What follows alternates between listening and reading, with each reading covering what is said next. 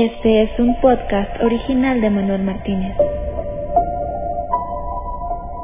Sigue escuchando y descubre los secretos ocultos detrás de la numerología y los enigmas de esta vida. Manuel Martínez, ¿cómo estás? Muy buen día. Eh, buen día, Jesús, ¿cómo estás? Muy bien, eh, nuevamente eh, retomamos todos aquellos personajes que están en tu libro, que son parte de tu obra 22, La Guerra de los Dioses. Y en ellos hay un personaje extraordinario que cambió la historia porque fue un revolucionario que independizó su país, la India, sin haber levantado un arma, con una revolución pacífica. Háblanos de esa extraordinaria época que transformó la humanidad. ¿Y de quién estamos hablando? Bueno, eh, estamos hablando de Mahatma Gandhi. Mahatma Gandhi ha sido, pues como tú lo habías dicho, uno de los grandes revolucionarios, pero uno de los grandes revolucionarios por la paz. Es la única revolución no violenta que yo creo que conocemos. O sea, realmente su método fue llevado a la práctica, como hablábamos en el capítulo de, dedicado a Martin Luther King, y también con cierto éxito eh, lo llevó a cabo Martin Luther, pero no al nivel que llegó Mahatma Gandhi, ¿no? Mahatma Gandhi, hay que entrar en el contexto de la época. La India, en la época de Gandhi, era un país de 300 millones de personas, eh, comparado con la India actual, que es de 1.350 millones. Es decir, desde la época de Gandhi a la época actual, la India ha crecido en más de mil millones de personas. Y el crecimiento de esa nación, pues ha estado basado en el gran fundador de la patria, que ha sido Mahatma Gandhi. Entonces, eh, los, los hechos que le acarrecieron durante toda su vida, así como lo que él consiguió, pues han pasado a ser parte de la historia de la humanidad ninguna revolución pacífica en un país tan grande y tan numeroso en habitantes ha tenido tanto éxito eh, como la que hizo Gandhi, pero eso no fue una revolución momentánea, eso fue una revolución que llevó cuarenta y tantos años. Hablábamos que la, la, guerra civil china duró del año 1910 al año 1949, durante la época de Mao Zedong. Eh, fue una revolución de 40 años. Pues la revolución india fue muy parecida eh, contra los millones de muertos que hubo en la, en la Revolución China a los varias decenas de miles de muertos que hubo en, en, la, en la Revolución India y la mayoría de los muertos fueron pues eh, de hindús, indios, indios, eh, no vamos a llamarles hindús, como hemos dicho, la India, una persona de la India es un indio, no un hindú, porque hindú es la religión predominante de la India pero no es la única religión. Muchas veces tú ves que la gente tiene a llamarlos hindús, no son hindús, son indios.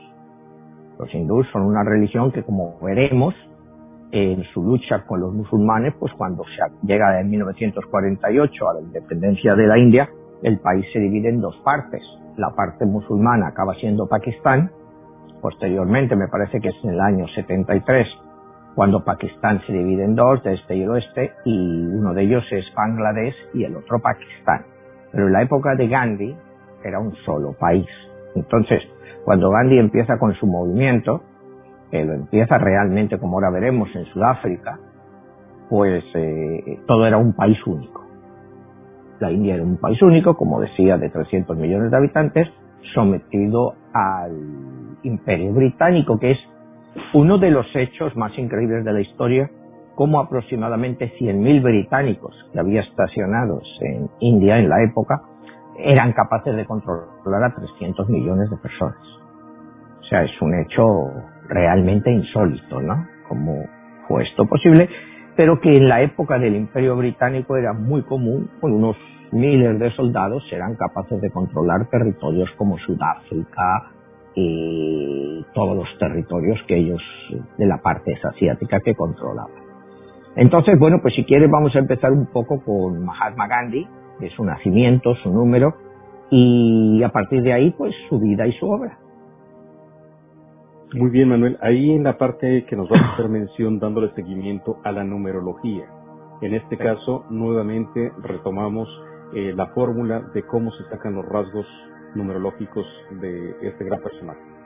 Bueno, pues vamos a empezar con la numerología de Gandhi. Gandhi nace el día 2 de octubre del año 1862. Para sumar su, para entender su número, tenemos que sumar todos los números, es decir, 2 más 1 más 1 más 8 más 6 más 9. Es decir, 2, 10, 1869. El 10, el 0, pues nos suma. Entonces nos da 27. Cuando nos da 27 sumamos 2 más 7 y que nos da 9. Entonces nos encontramos ante un número 9. El número 9 es el más difícil de todos los números. Eh, es un número con muchos comienzos y muchos finales. Es decir, primero, como acuérdate, va el 1, que es el iniciador, y el 9, pues es el número que cierra el ciclo, pero acarrea todo lo que han ido dejando detrás los otros números. Entonces el número 9 siempre es un número muy complicado. Todas aquellas personas que tienen un número 9 de nacimiento van a tener una vida complicada, no necesariamente mala, sino complicada, de muchos desafíos, de muchos comienzos, de muchos fines, de empezar cosas nuevas constantemente. Y es lo que vamos a ver en la vida de Gandhi, ya desde el principio. Gandhi eh, nace en la ciudad, pues, pues, todo era grande, ¿no? De Porbandar. Es una ciudad costera de la península de Kathiawar, en el Gujarat, justo al noroeste de la India. Él nació en una familia de casta, pudiéramos decir, privilegiadas. Vamos a entrar un poco en el sistema de castas hindú. El sistema de castas tiene, bueno, hay muchísimas castas, ¿no? Hay aproximadamente eh, como 20.000 castas y subcastas, pero realmente eh, se, se centran en seis castas mayores, ¿no? La primera es de los brahmanes, que son los sacerdotes y profesores. Esta es la casta más privilegiada dentro de la India. La segunda casta es la de los, eh, se llama kshatriyas, que son la casta de los guerreros y los gobernantes. Gandhi nace dentro de esta casta, porque su padre era gobernante de Porbandar, llegó a ser primer ministro, regente. Él nace en esta casta ya privilegiada. La tercera casta es la de los vaishyas. Los vaishyas son los que son los eh, granjeros y los comerciantes. La cuarta casta es los sudras, que son los obreros. Y la quinta casta es los dalits, dalits o parias, que son pues todo lo que es barrenderos, limpiadores, basureros, y que son considerados los intocables. Los intocables que se supone que por las reglas kármicas pues esta gente ha sido tan mala en vidas anteriores que no merecen ningún respeto en esta vida y, tienen que afrontar todo el sufrimiento que les va a acontecer. Eh, desde un principio, como veremos más adelante, eh, Gandhi trata de oponerse al sistema de castas. Es hace todo lo que puede para oponerse y sin embargo nunca logra erradicarlo. Es más, aún hoy en día el sistema de castas sigue muy vigente en India.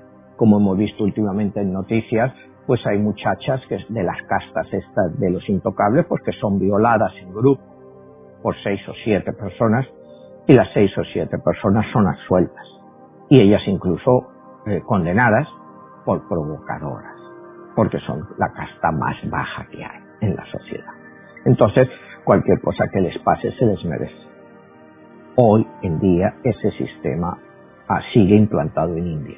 Ningún gobernante, no ya te digo desde Gandhi, han sido capaces de controlar este eh, sistema de castas, que es, a nuestro punto de vista, es un sistema eh, horrible, lógicamente es un sistema horrible, ya por tu nacimiento decir que eres un descastado y que no tienes derecho a nada, pero es la realidad de la India, de un país de 1.350 millones de habitantes, eh, culturalmente muy arraigadas, estas tradiciones, entonces muy difíciles de, superar. Acuérdate que la India, pues es eh, la religión hindú, pues es la religión más antigua del mundo. O sea, eh, viene de tiempos inmemoriales. Se calcula que por lo menos estaba ahí tres, cuatro mil años antes de Cristo. Entonces, pues bueno, mm, tú no puedes cambiar esa mentalidad, ¿no? Eso, y, y, además con el crecimiento de la población, si dijeras que la población creciera menos, pues quizá en unas generaciones con educación, pues podrías controlar eso. Pero eh, tal como está la India, y, y la India es un país democrático, bastante democrático a su manera, ¿no? Es un país tan grande que hacerle funcionar democráticamente pues ha sido uno de los grandes éxitos de la India. No te digo que sea una democracia perfecta, pero sí es en cierto modo una democracia eh, bastante aceptable. Entonces, este es uno de los grandes logros que va a conseguir Gandhi. Entonces, eh, yendo a Gandhi, pues vamos a empezar un poco con su vida. Él eh, tiene una gran relación con su madre. Él adora a su madre. Eh, su madre es una eh, profunda seguidora del jainismo. El jainismo es una antigua religión en la India, en cierto modo parecido al hinduismo, pero es una religión eh, un poco, yo te diría, desde el punto de vista occidental, más radical. son estrictamente vegetarianos, van continuamente por el ayuno, a una cierta edad dejan de practicar eh, el sexo. Entonces es una religión muy dura, eh, muy de decir, bueno, pues lo que importa es eh, tu yo interno más que otras cosas. El jainismo tiene una variante con, con el hinduismo, con cualquier otra religión tradicional que conocemos, y es que ellos no creen que los dioses estén aquí para ayudarnos. Los dioses no nos ayudan. Los dioses solo están ahí, pero los dioses no nos ayudan. Nosotros somos los que tenemos que ayudarnos a nosotros mismos. O sea, creo que esto es una variante muy importante. Y es por lo que Gandhi realmente no es una persona religiosa. Él es espiritual. Eh, no es una gran persona religiosa, aunque más adelante, como veremos, pues sí, él ya se inclina más por la religión, pero más como forma de unidad que como creencia personal.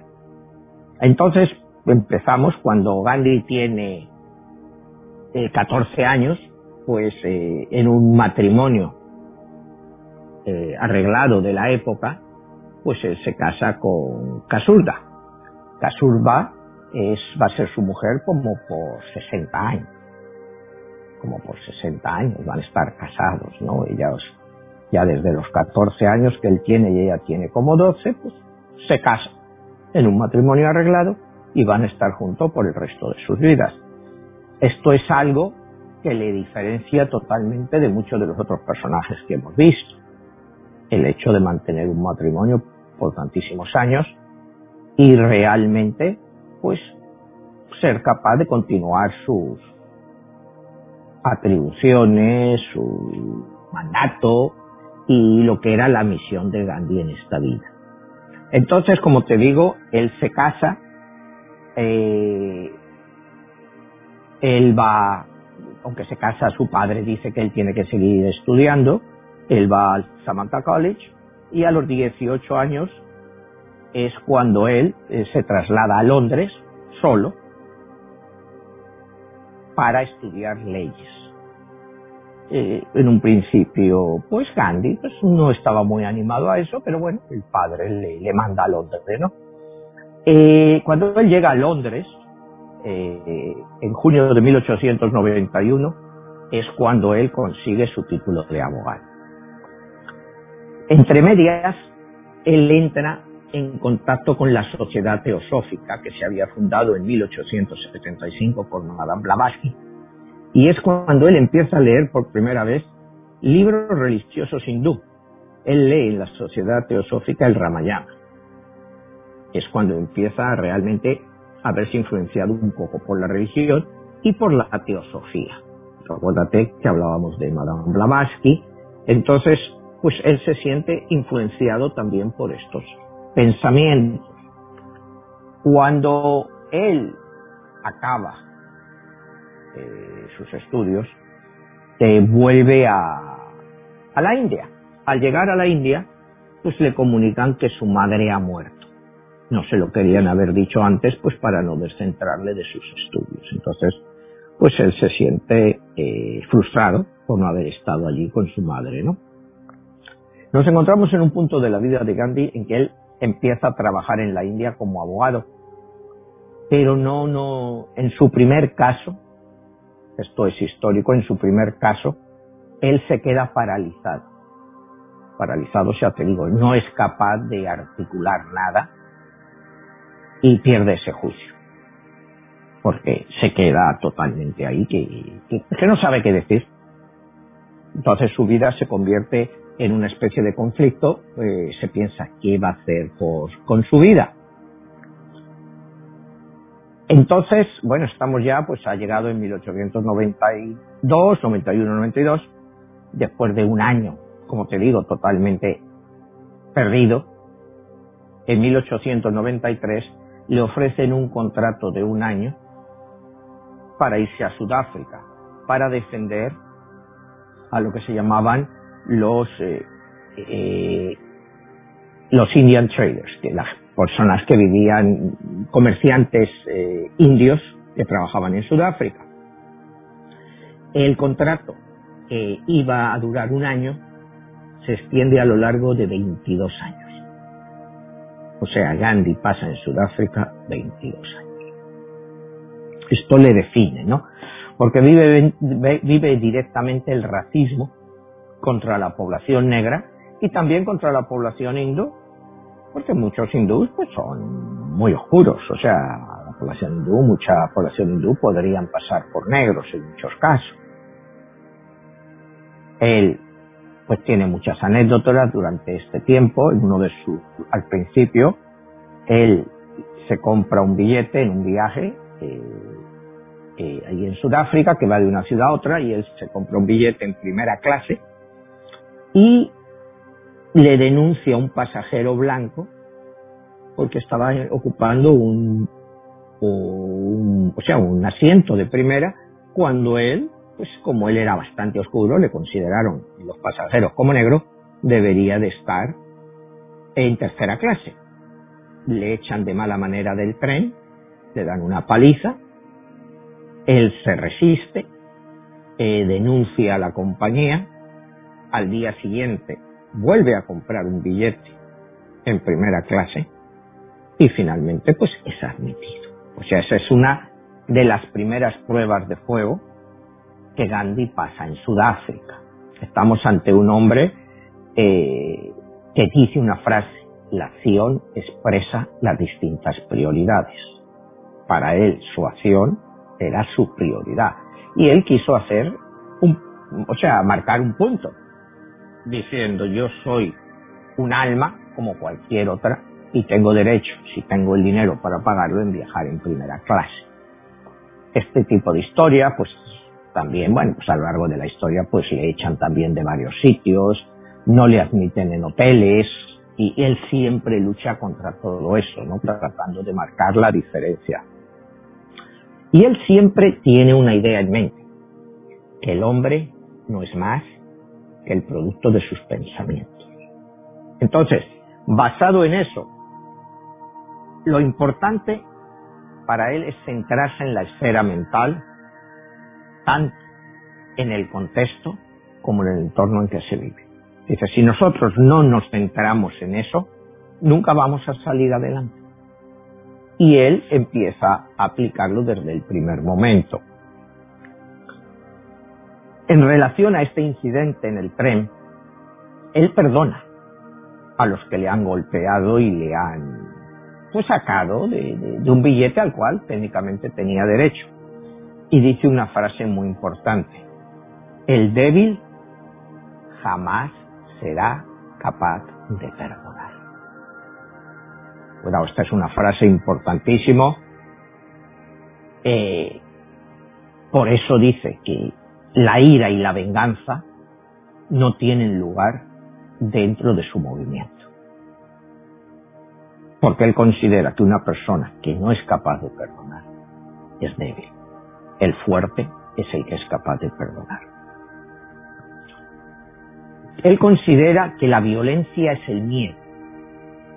El miedo a los ideales del otro.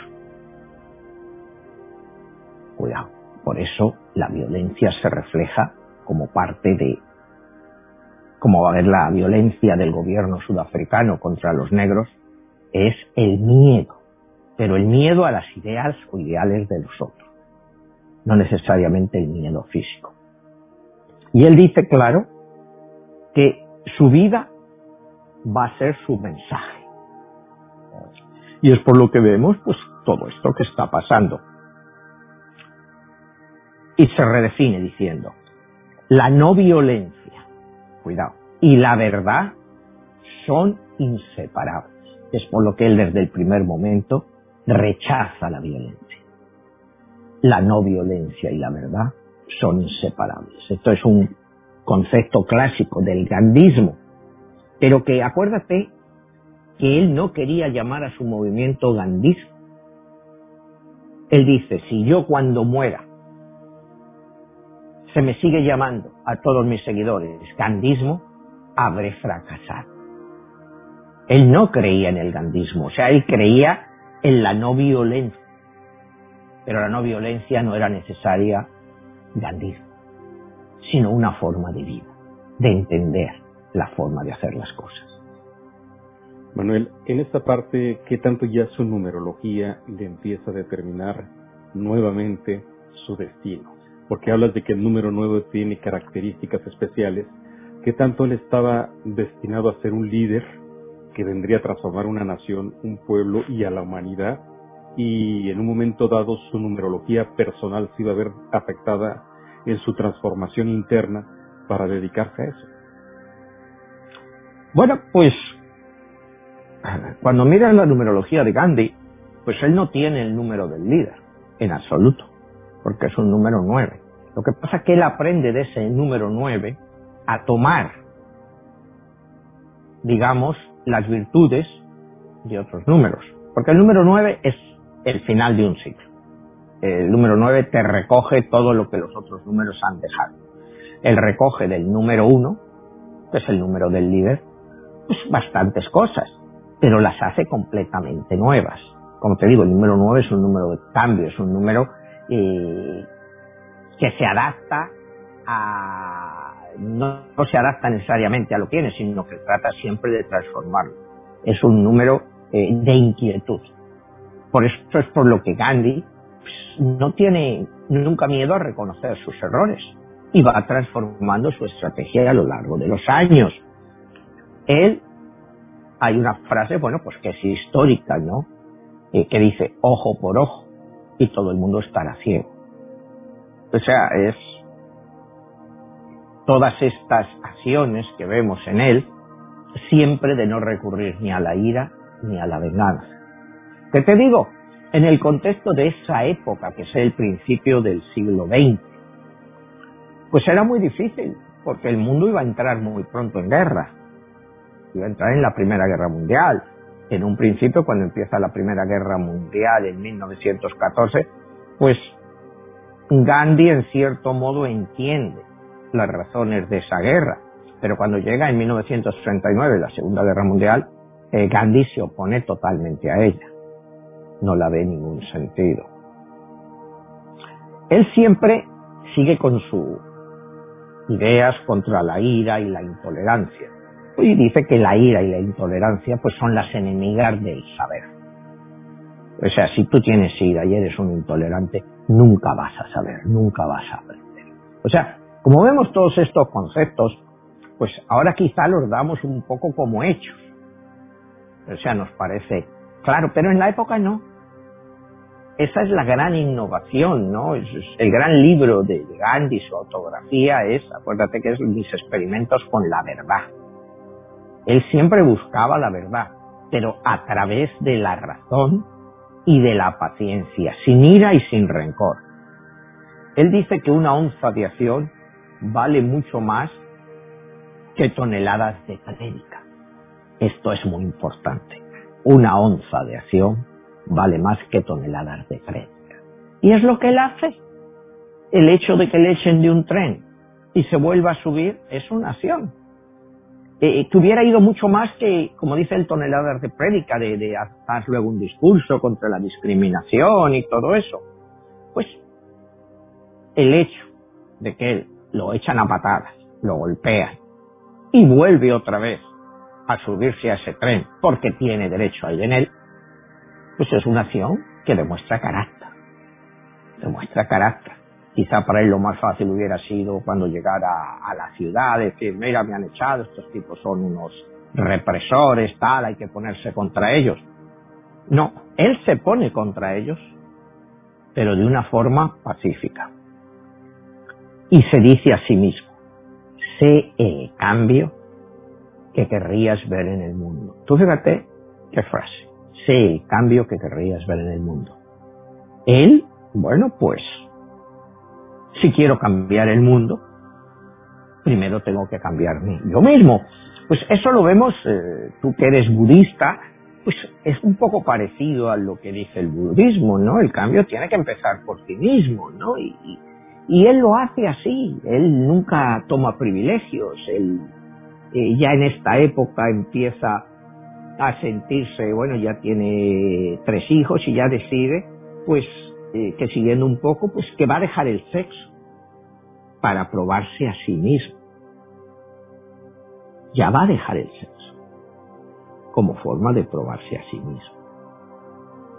Entonces, él empieza a autoimponerse cosas que luego más adelante, ya en los años 30, 40, les pide también a sus seguidores que abandonen el sexo, pero que lo abandonen eso como una autopráctica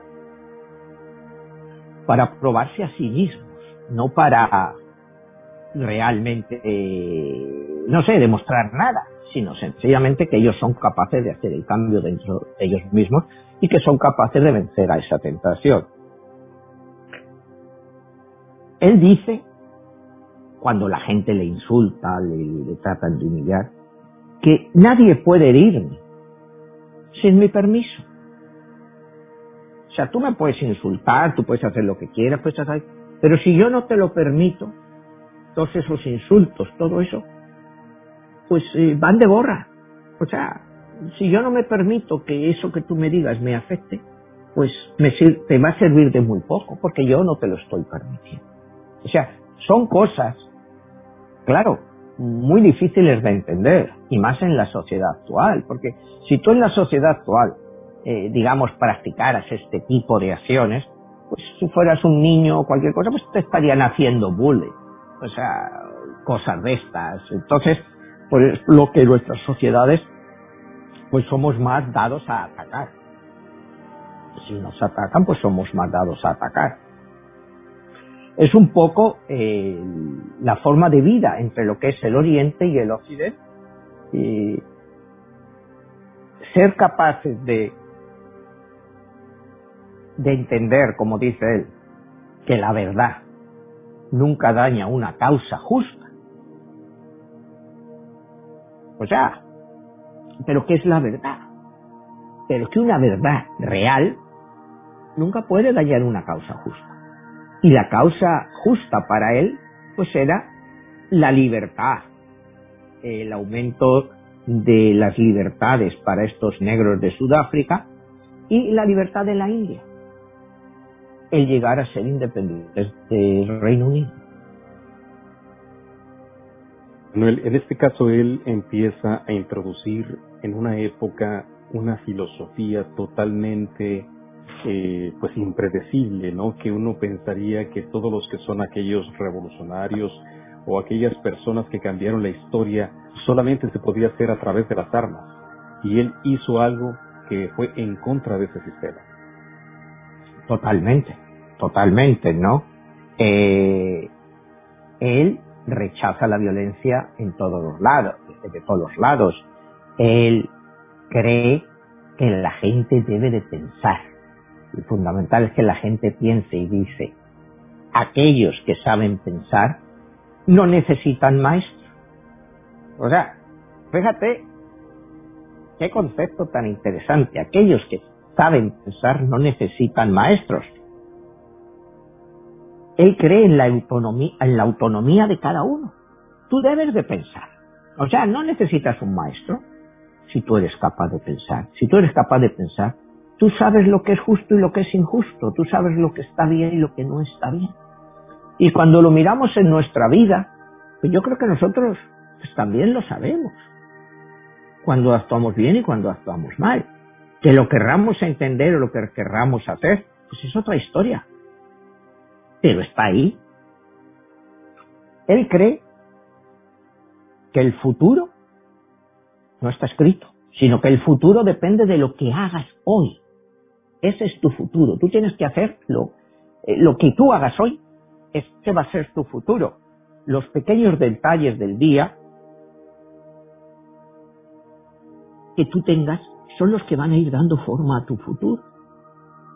Eh, y cuando vamos hoy en día al siglo XXI, cuando vemos todos estos libros como El poder de la hora y todo eso, pues en cierto modo es un poco de lo mismo, ¿no? O sea, lo importante es eh, el ahora, el momento. Lo que tú hagas hoy va a definir tu futuro. Nosotros vivimos rodeados de gente que siempre se están quejando de todo. O sea, hay gente que se quejan de todo, de que todo esto, pero tampoco hacen nada. Entonces cuando Gandhi dice, tienes que hacer cosas para cambiar ese futuro. Eh, estas cosas eh, nos pueden dar miedo, como dice Gandhi, ¿no? Y como dice, el miedo puede tener su utilidad, pero la cobardía no. Cuidado, esta es una frase vital en el pensamiento de Gandhi. El miedo puede tener lugar, porque todos estamos sujetos al miedo, como él dice, a mí cuando me golpeaban y me tiraban o me metieron en la cárcel, pues eh, tuve miedo, pero lo hice frente. Nunca fui un cobarde. Entonces esto es quizá eh, una cosa muy importante para nuestras vidas. Lo que pasa que, claro, en nuestra sociedad actual eh, el miedo tiene lugar, la cobardía no, pero muchas veces cómo te enfrentas a esas cosas que tienes. Muchas veces estás limitado, entonces pues trata de cambiarte a ti mismo y de entenderlo. Si no puedes actuar porque el peligro es mayor, bueno, protégete, pero no sigas el mandato de los que quieren que lo hagas. Eso es lo que te vendría a decir Gandhi, ¿no? Manuel, su filosofía de Mahatma Gandhi fue también una causa que transformó la mentalidad de otros líderes en el mundo. En otras ocasiones hemos hablado de que la no violencia fue su estandarte, pero ¿cómo es que eso se fue a expander hacia otras partes?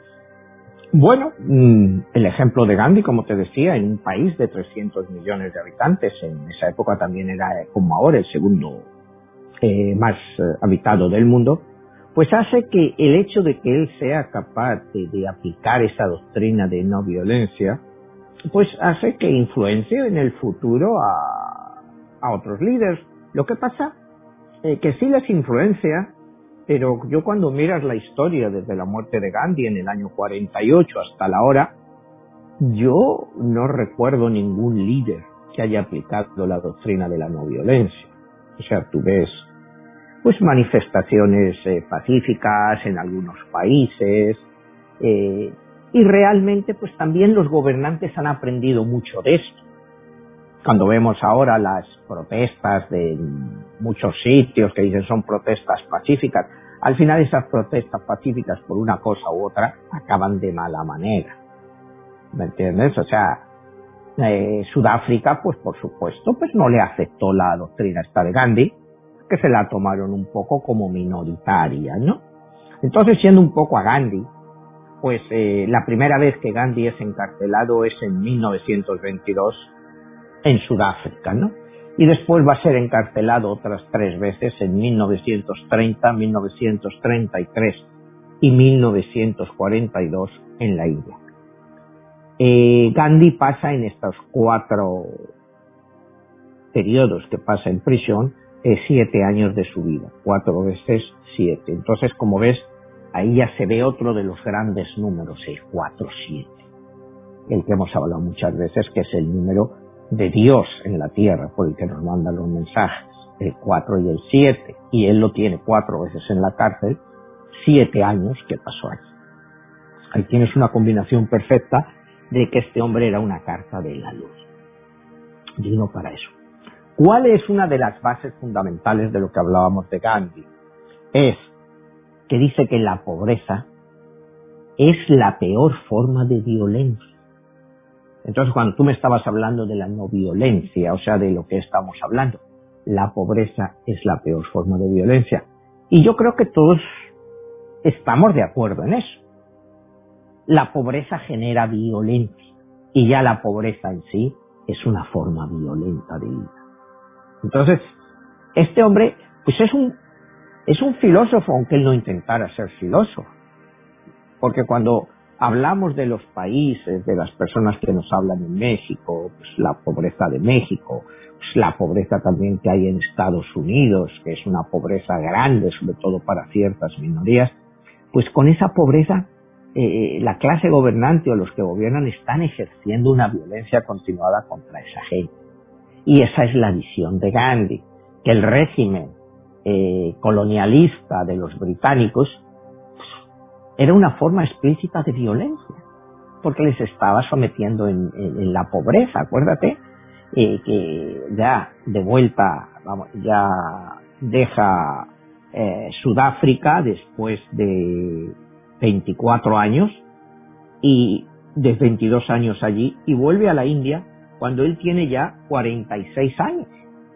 O sea, ya es un hombre maduro de sus ideas y toda esta experiencia sudafricana le, resulta pues muy válida para lo que pretende eh, impartir. Llega allí a la India, forma parte de lo que se llama el Partido del Congreso, que es el que busca la independencia de la India, y empieza a tomar medidas. En esa época los indios pues, no podían mm, recoger sal, y era un producto pues que los indios necesitaban constantemente tenían que comprárselo a los británicos. Ellos no eran capaces, o sea, no, no eran, claro que eran capaces, pero no podían hacerlo. Entonces, una de las primeras cosas que hace Gandhi es la marcha por la sal, que a través de 400 kilómetros llega hasta el mar y ellos mismos recogen la sal, empieza con 400 seguidores y acaban llegando como 20 o 30 mil para que los británicos no tuvieran el monopolio de la sal, una cosa tan simple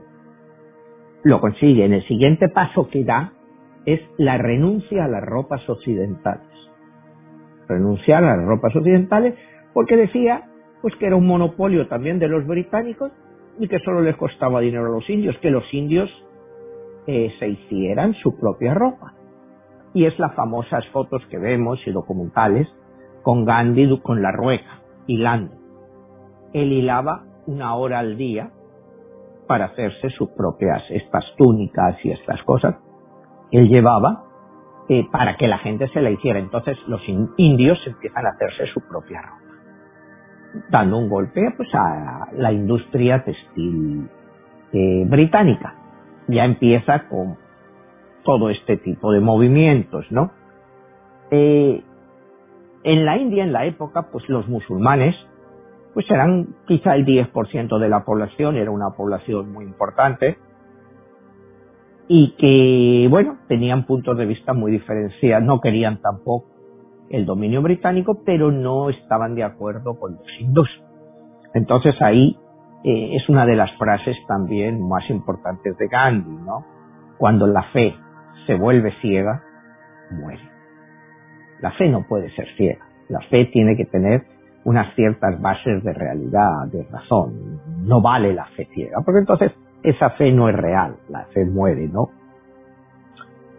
Eh, eh, el, ser humano, para él, es aquel que es amigo de todo aquello que vive, todo aquello que vive. El ser humano debe de ser amigo de ello, no debe destruirlo. En su lucha contra los británicos, con estas manifestaciones, estas marchas continuadas, todos los eh, convoyes que van recorriendo la India en busca de, apoyo para el movimiento del Partido del Congreso para la liberación de la India. Al principio no tenía un gran apoyo, pero él dice una frase que se le hizo famosa. La verdad permanece aunque no tenga el apoyo público. Y eso es muy cierto, ¿no? Puede que la gente no apoye lo que tú estás diciendo, Pero si es verdad, eh, eventualmente pues va a triunfar esa verdad. Cree en el amor, porque dice, allí donde hay amor, también hay vida. O sea, él parte siempre de ese punto, el punto de vista del amor. O sea, el amor al prójimo, pero no de una forma eh, literal, sino practicándolo poco a poco, ayudando a los más pobres y sobre todo eso, ayudándote a ti mismo. Él cree que, en el fondo, la esencia de todas las religiones, pues es la misma, que lo único que cambia realmente es el enfoque que se les da.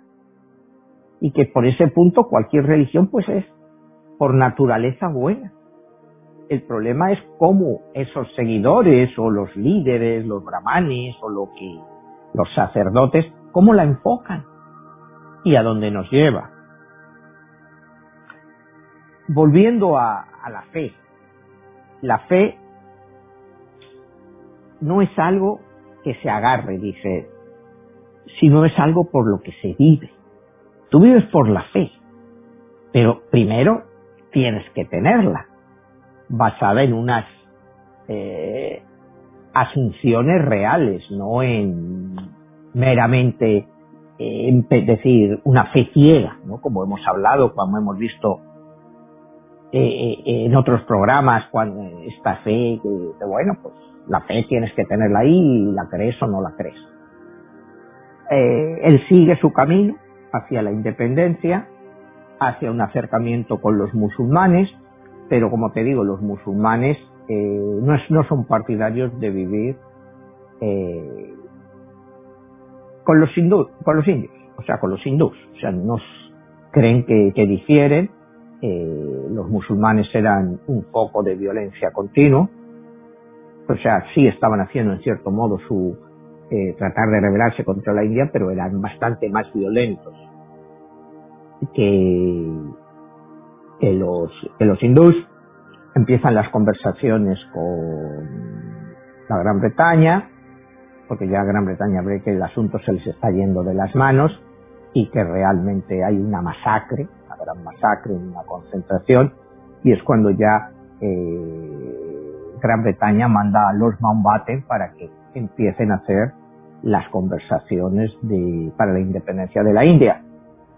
Gandhi viaja a, Gran Bretaña, eh, se entrevista con el rey y es una de las imágenes que nos han quedado grabadas de la vida de Gandhi, es cuando va a ver al rey y se presenta en ese taparrabos, va solo con un taparrabos de estos que él mismo se ha hecho, va ahí en taparrabos claro, a ver al rey, ¿no? Y entonces da de una frase y le dicen, bueno, ¿cómo viene usted así? Y dice, bueno, es que aquí los que están conmigo ya tienen suficiente ropa, ¿no? qué voy a llevar yo ¿no? Ya, ya la llevan ellos por mí, ¿no? O sea, eso es una muestra, en cierto modo, de, su modestia, ¿no? O sea, va a ver al rey, pero va en taparrabos, como un desarrapado, como el más pobre de los pobres, ¿no? Que él mismo se ha hecho, ¿no? Y es, una imagen pues que eh, dio la vuelta al mundo. Y es ahí a donde quizá él transforma hasta la misma idiosincrasia hindú de los llamados este, desclasados o los intocables, a donde él se pone en ese nivel y se encuentra con la máxima jerarquía del imperio. Entonces es curioso encontrar ese tipo de, de aportaciones indirectas que hace Gandhi, ¿verdad? Pues sí, es, es, es como te digo, un personaje pues muy curioso, ¿no? Es, eh, no siente vergüenza de ser como es. Eh, como tú dices, él va a tratar de acabar con el sistema de clases en la India, pero nunca lo va a lograr. Está demasiado arraigado. Aunque él trate de ser un desarrapado como ellos, pues nunca lo va a lograr. Nunca lo va a lograr y como te decía hoy, aún hoy, eh, pervive pervive, como mostrábamos antes en el ejemplo de esto de las violaciones masivas. Eh, finalmente, el 15 de agosto del año 1947, pues India obtiene eh, la independencia del Reino Unido, de la Gran Bretaña. Pero eh, dolorosamente, para evitar una guerra civil, el país tiene que ser partido en dos. Hacia el norte, pues, lo que es, se convertiría en Pakistán y luego lo que queda todo del resto del continente indio, ¿no? Eh, es un proceso muy doloroso porque hay una eh, transmigración brutal de familias. O sea, los indios, los hindús que quedaban en la parte del nuevo Pakistán volvían a la India y muchos musulmanes que habían quedado dentro de la India pues eh, transmigraban a Pakistán. es el inicio de una especie de contienda civil que mató a más de 500.000 personas. Y esto le dolió siempre mucho a Gandhi que no hubieran sido capaces de hacerlo. Esto era el plan británico. Eh, Gandhi en un principio se negaba a la partición de la India. Él quería que todos convivieran juntos. Pero eso se hizo imposible y el plan británico, bueno, de formar otro Estado, pues funcionó. Funcionó, bueno, de mala manera, pero ahí tenemos Pakistán y como te decía, Pakistán este y el oeste eran antes, este y oeste, y luego lo que era el Pakistán este pues se convirtió en 1973 en Bangladesh. También se separaron porque estaba por un lado Pakistán, por otro lado había otro trozo de la India y luego estaba pues lo que hoy en día es Bangladesh. Eso es como quedó el país partido, ¿no? Entonces, eh, en un país tan grande como la India, esas eran el área de mayor concentración musulmana, pero no quiere decir que no hubiera millones de musulmanes por el resto de la India. Entonces, pues esto fue un, un momento muy delicado en la vida de Gandhi, que le hizo pues realmente eh, entender, él decía pues que en cierto modo pues él había fracasado, ¿no? Porque él, una de sus frases famosas es el desacuerdo, es muchas veces pues una forma de progreso. Pero claro, el desacuerdo que hubo y además que generó tantísima violencia, solo en ese, en esos meses hubo más muertos, muchísimos más muertos, que hubo durante todo el mandato británico de cientos de años. Y fueron ellos mismos, los indios, porque en ese momento pues eran todos indios, o sea, musulmanes e hindús, todos eran parte de la India. Y eso lleva a una masacre que le afectó, le afectó bastante a, Gandhi, ¿no? A nivel emocional, a nivel eh, de cómo él veía el futuro de la India, aunque él siempre mantuvo pues la idea de que la India iba a progresar, ¿no? Y él siempre mantenía una idea, que Dios no tiene ninguna religión, ¿no? Que Dios está por encima de todos los símbolos y credos. Y, quizá es un pensamiento pues que mucha gente pues, pudiéramos tener. ¿Por qué Dios va a tener una religión, no? Entonces, pues la gente utiliza a Dios pues para crear sus propias religiones. En cierto modo para decir estamos sirviendo a Dios, pero él no lo creía así, ¿no? Emanuel, ya ahorita eh, hablaste del aspecto numerológico y en tu libro tú lo tienes como un personaje que tiene una carta en especial. ¿Cuál es esa carta y por qué? Eh, él es una carta de la luz que representa la carta de la templanza. Él es la carta de la templanza, ¿no? Eh, eh, la carta de la templanza es la carta número 14. Representa un ángel con alas. En sus manos tiene dos ánforas y transfiere la esencia de la vida de una a otra. El ángel tiene un pie sobre la tierra. La tierra, esta tierra está seca y representa el mundo material. Y en el otro pie en el agua, que representa el inconsciente e, e ilustra la naturaleza de todas las cosas esenciales de la vida. Un camino recto que viaja a través de las alturas, con la luz por la vida. Un camino por encima que nos llevaría eventualmente a la vida eterna.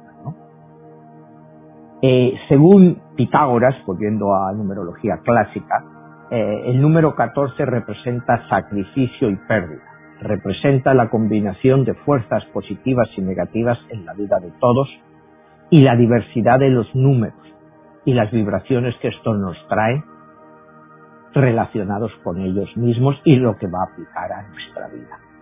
Es una carta, como vemos, pues que le aplica perfectamente a Gandhi, ¿no? Eh, él siempre creía que la gloria está en aspirar a una meta y no necesariamente terminar de alcanzarla, sino sencillamente el siempre estar intentándolo. Que lo consigas o no, bueno, si lo consigues mejor, pero si no lo consigues, lo has intentado. Ya has hecho tu camino.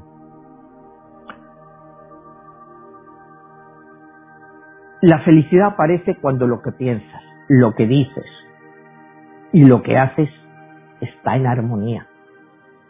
Dice, y ese es el problema de los seres humanos, que nunca están en armonía. Entonces, ¿cómo pueden alcanzar la felicidad? Él se consideraba una persona feliz. Él eh, decía una frase, pues, un, bastante cristiana. Odia al pecado y ama al pecador. Eso me recuerda mucho, pues, frases del cristianismo, ¿no? Eh, creer en algo y no vivirlo, piensa que es fundamentalmente deshonesto. Si tú crees en algo, pero no lo vives, ahí va pues contra todos los conceptos que hemos hablado religiosos, que te están predicando esto, pero ves que ellos no lo viven. Él considera que eso es deshonesto. Dice que, que debemos de vivir sencillamente para que otros sencillamente puedan vivir. Si nosotros acaparamos todo, unos pocos, el resto de la gente va a ser imposible que viva. Él consideraba, como forma de política, consideraba que capitalismo o socialismo pues no necesariamente iban a funcionar en la India. Que había que encontrar pues, un punto común entre los dos que no todas las ganancias fueran para el capital y que mucho de ellos pues, pudiera ser repartido entre la enorme población que había en la India. Entonces había que encontrar un equilibrio. Y dice, vive como si fueras a morir mañana. Aprende como si fueras a vivir para siempre. O sea, ahí te está dando a la importancia del conocimiento, el aprendizaje continuo cree en la no violencia, dice, no puedes dar un apretón de mano con puños. Aunque ahora con el COVID, pues es muy común darse los apretones de manos eh, eh, eh, con los puños. Y esto me, lleva a una reflexión, ¿no? Al mundo post-COVID. Darnos la mano con puños. Vamos a ver lo más común. Interesante. no puedes dar un apretón de manos con puños y sin embargo ahora es lo que estamos haciendo. ¿A qué nos va a llevar esto? O sea, y te digo, volviendo hacia Gandhi, ¿no? Porque ahora mismo ya no es lo mismo, pero ahí está. ¿Quiere decir que nos vamos a volver más violentos? Bueno, Manuel, ahí es a donde ya perfilándonos al final del programa entraría el aspecto crucial, la muerte de Gandhi. El que tanto predicó la no violencia muere violentamente. Exactamente, él muere el 30 de enero del año 48 cuando salía, que iba hacia la oración diaria que él practicaba, y un ultranacionalista hindú le pega tres tiros a bocajarro y, y le mata, porque este hindú no creía que la partición de la India eh, debiera haber tenido lugar y entonces le culpaba a Gandhi por haberla aceptado. Entonces él, él muere y bueno, pues deja su obra, su legado, ¿no? Él ha tenido sus críticas, lógicamente, ¿no? Acuérdate que él era mucho de la vida interna, la vida personal. Entonces, pues él, en los últimos 15, 20 años, él se ponía como norma acostarse desnudo con muchachitas de 14, 15 años, todas en su cama con él. Y él lo hacía para probar su templanza, que él era capaz de resistir la tentación. Para alguna gente esto le podrá parecer pues un, un acto deshonesto, él no lo veía así, él lo veía como un acto para demostrarse a sí mismo que él era capaz de resistir la tentación. Sus críticos pues le decían que era un inmoral y tal, pero la mayoría de sus seguidores pues le apoyaron, ¿no? Era un acto de, no sé, de, experimento, ¿no? De, de, decir soy capaz de contener mis emociones ante situaciones así y de evitar el seso. Es una de las cosas que cuando miras en su biografía, sus detractores, pues más le, le echan en cara, ¿no? Pero bueno, es un dato más curioso, ¿no?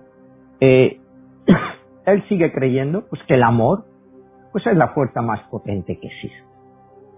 Y, y, él amaba a su pueblo. Por eso trataba de sacarle de la pobreza. Y, y él decía que para una persona no violenta, pues el mundo es su familia. Y es lo que él practicó, ¿no? Él, eh, él creía que la causa de la libertad se convierte en una burla si el precio a pagar pues es la destrucción de las personas que deberían gozar de esa libertad. Y es lo que vemos en todas las revoluciones, ¿no? O sea, buscan la libertad, pero acaban destruyéndola. Entonces, pues él se oponía a eso. Por eso siempre fue su no violencia y, como te decía antes, a él le, destrozó moralmente pues los 500.000 muertos que hubo con la partición de la India, porque él no estaba esperando eso. Y, una de las frases eh, que bueno de él, pues que ya hemos oído también a otros historiadores, que lo más atroz de las cosas malas de la gente mala, pues es siempre el silencio de la gente buena esa frase pues la utilizamos durante cuando analizamos aquí a Hitler, ¿no? Todo. La gente que no hizo nada, por miedo, por lo que sea, pero la llamada gente buena, pues a veces no hace nada, ¿no? Entonces, pues bueno, pues ese es un ejemplo de vida, ¿no? Dice, eh, un minuto que pasa es irrecuperable. Conociendo esto, ¿por qué podemos malgastar tantas o sea, eh, son cosas que, que estamos aquí analizando, que es filosofía pura. Cuando empezamos a analizar todas las frases que te he dicho de él, si vas una por una, en cada una hay una norma de vida. O sea, e, e, es, es, es un personaje único por todo lo que nos ha legado.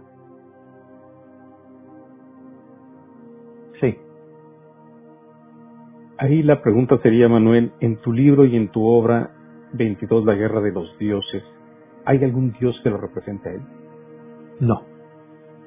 No, no, no hay ningún dios que lo represente. Él es parte de los dioses de la luz, pero es una combinación de todos. Es un poco en el sentido hinduista de, que hay muchos dioses, ¿no? Acuérdate que en mi libro, pues, los dioses empiezan 22, luego 52 entidades angelicales hasta ser 74, y todos se combinan en uno, unos se dividen en la luz y otros en la oscuridad, y entonces pues la energía de todos ellos unidos es lo que de los dioses de la luz es lo que viene a representar Gandhi con con por supuesto todas las referencias a los dioses de la oscuridad porque todos eran parte de lo mismo, es decir, esa dualidad entre dioses buenos o dioses malos es cuando pues a lo largo de la historia hemos visto, eh, si Dios ha creado este mundo a su imagen y semejanza, bueno, eh, ¿por qué hay tantos pobres? Es que en el cielo la gente son pobres, porque hay tantos pobres, porque hay tanta violencia. Si lo que es arriba es abajo, es que hay violencia también, podríamos decir, en el cielo o en la eternidad. Y en mi libro es así, que sí la hay. Que los dioses viven en una guerra continuada y que nosotros no somos más que sus soldados. Y estamos aquí, bueno, pues para llevar a cabo una misión que depende quién gane o quién pierda, pues hacia esos dioses más fuertes. Y en cierto modo, eh, eh, pues, y volviendo a Gandhi, como él dice, ¿no? La victoria lograda por la violencia, pues es equivalente a una derrota, porque solo es momentánea. O sea, tú puedes conquistar a la gente, por la fuerza. Piru. Bueno, si tú les obligas a quererte o a aceptar tus cosas, lo que tú les impones, pues es algo momentáneo, porque en el fondo tú sabes que lo que has conseguido no es más que una derrota, porque no has conseguido el que la verdad triunfe. Cuando la verdad triunfa es cuando tú puedes decir que, que, has hecho algo. Si tú has sometido a la gente, como decía él, lo tenía el imperio británico a los indios, es que han conseguido. No han conseguido nada, sí, recompensas monetarias, que Gran Bretaña fuera cada día más rica y los indios más pobres, pero todo eso es momentáneo y al final se vio. Y claro, el concepto de momentáneo es un concepto pues muy relativo, porque esa victoria momentánea pues duró 200 años. No sé si me entiendes, casi 200 años. Entonces, bueno, pues eh, son... Eh, eh, cuando si te refieres a mi libro, como yo los conceptos de tiempo los manejo como algo mucho más sui generis, en el cual el tiempo no existe, pues 150, 180 años, 200 años de dominación, es un suspiro. Lo que pasa es que los que han tenido que vivir bajo ese régimen por esos años, pues algunos ha sido toda una vida. Como ellos creen en la reencarnación, pues creen que vuelven y que eventualmente pues se van a liberar de eso. Y que muchos de los que vivieron bajo el imperio británico sobre la dominación ahora han vuelto y son libres. O sea, que han conseguido esa liberación. Entonces, pues, eh, ya te digo, es, muchas veces es una cuestión de filosofía. Ahí están esas reflexiones tan increíbles y quizá con tanta actualidad en este siglo XXI y sus aportaciones. Y bueno, pues queda la invitación para todas las personas que quieran este, escuchar nuevamente este programa. Lo pueden escuchar en las diferentes redes sociales. Los invitamos a que le den like, que lo compartan y que vayan a tu canal, Manuel Martínez, en tus redes sociales, en YouTube y especialmente en tu página web. ¿Y dónde más pueden encontrar tu libro? Bueno, mis libros todos los pueden encontrar en Amazon, en cualquier parte del mundo, eh, tanto en físico como en ebook o como en audiolibro. Y en Spotify, que es a donde se puede este, escuchar nuevamente. Se pueden escuchar todos los programas. Pues muy bien, Manuel, te agradezco muchísimo y nos vemos la próxima eh, ocasión analizando otro de tus personajes de tu obra. Hasta la próxima. De acuerdo. Hasta la acuerdo, Jesús. Hasta luego.